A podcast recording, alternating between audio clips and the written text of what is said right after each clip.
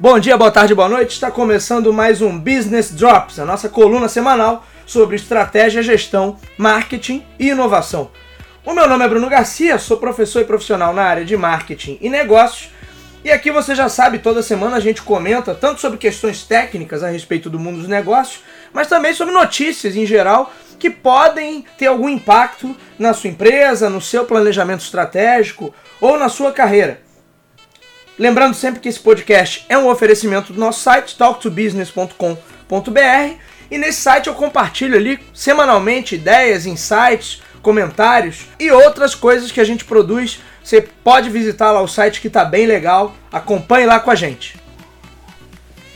E hoje eu quero conversar com vocês sobre conteúdo dentro das estratégias de marketing.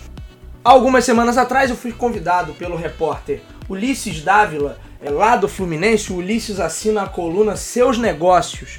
E ele pediu uma participação minha no intuito de esclarecer um pouquinho mais o que era branded content, ou seja, conteúdo produzido pelas marcas. E aí, quem me acompanha lá no Instagram viu até a postagem, quando saiu a coluna no, no jornal, eu, eu printei, o Ulisses me mandou o print da tela e eu, e eu compartilhei lá com todo mundo.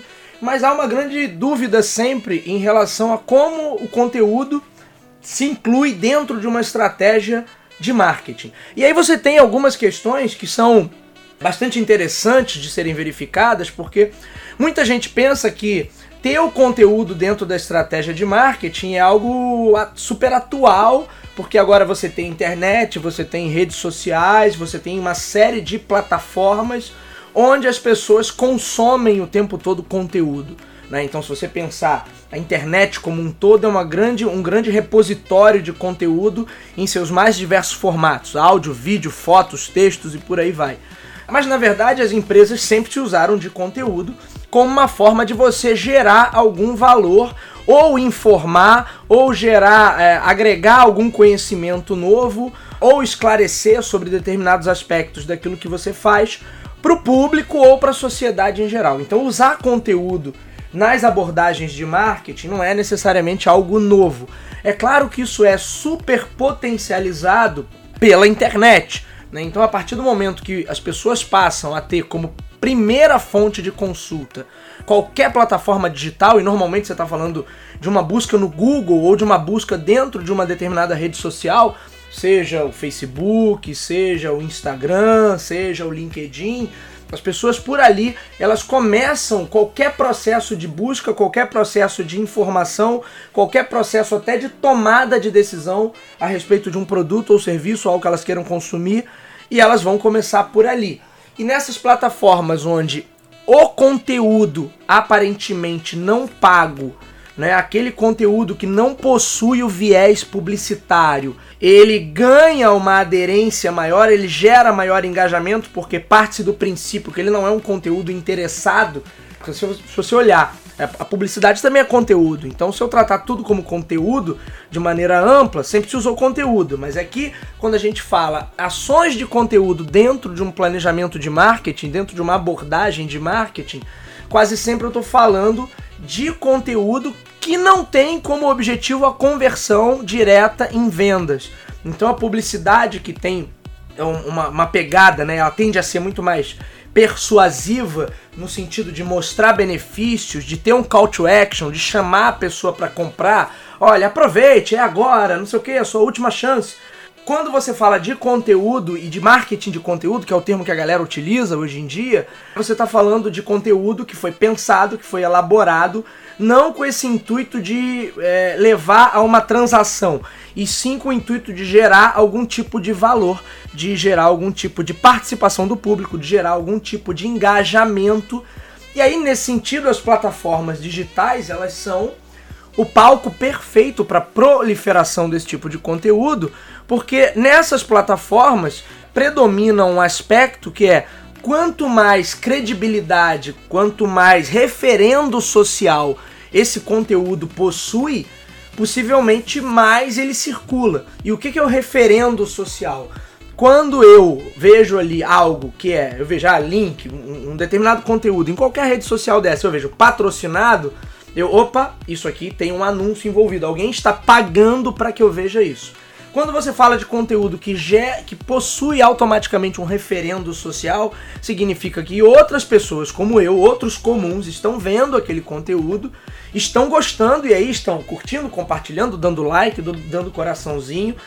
Esse referendo social faz com que um conteúdo tenha um alcance maior do que outros conteúdos que não possuem referendo, tal referendo, e automaticamente ele ganha credibilidade maior do que conteúdos que visivelmente foram pagos. Então se tem uma coisa que hoje, né, a internet muda toda hora, mas hoje, no dia em que estamos gravando esse podcast, a questão social, a questão do referendo social ainda é muito importante.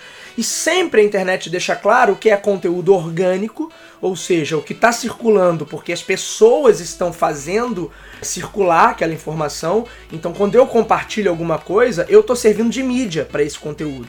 Quando eu compartilho alguma mensagem que outra pessoa ou que outra empresa compartilhou, eu estou servindo de mídia. Então, eu estou impulsionando essa publicação. E eu tô fazendo isso sem que ninguém me pague nada. Eu tô fazendo porque eu acredito naquilo ali, porque eu concordo, porque eu acho interessante, porque eu acho legal, porque eu acho que me agregou alguma coisa.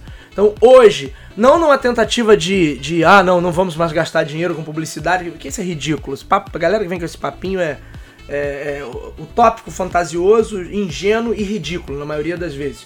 A questão não é essa, a questão não é gastar mais ou menos com publicidade. A questão é que eu preciso ter mecanismos para gerar engajamento nas plataformas onde o público vai fazer a busca por qualquer tipo de informação. Informação pela qual vai ser servir de base para ele tomar uma decisão e comprar alguma coisa, ou informação que ele vai usar para a vida dele.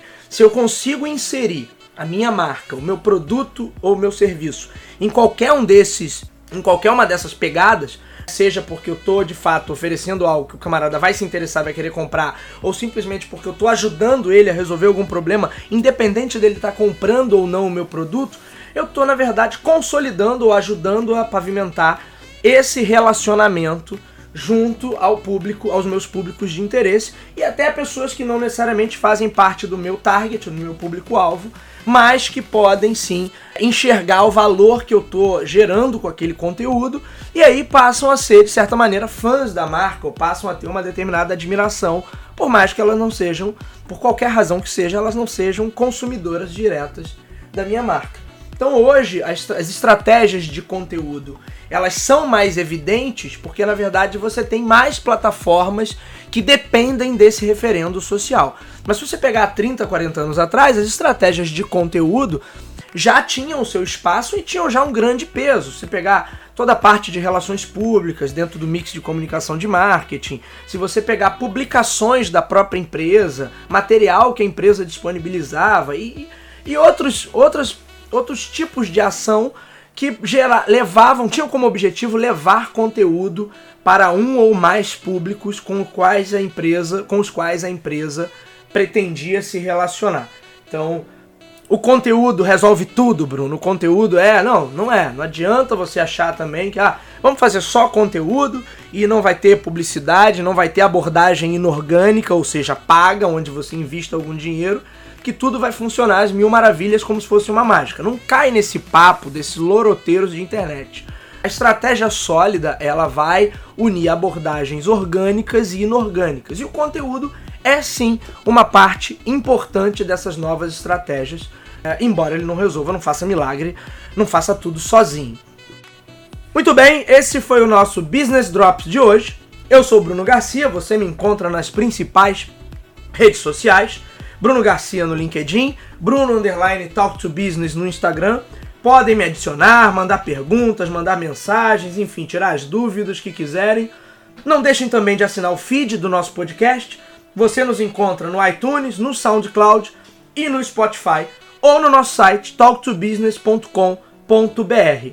Não poderia deixar de registrar um abraço aí ao Ulisses Dávila, jornalista lá do Fluminense, que assina a brilhante coluna Seus Negócios. Ulisses, um abração para você.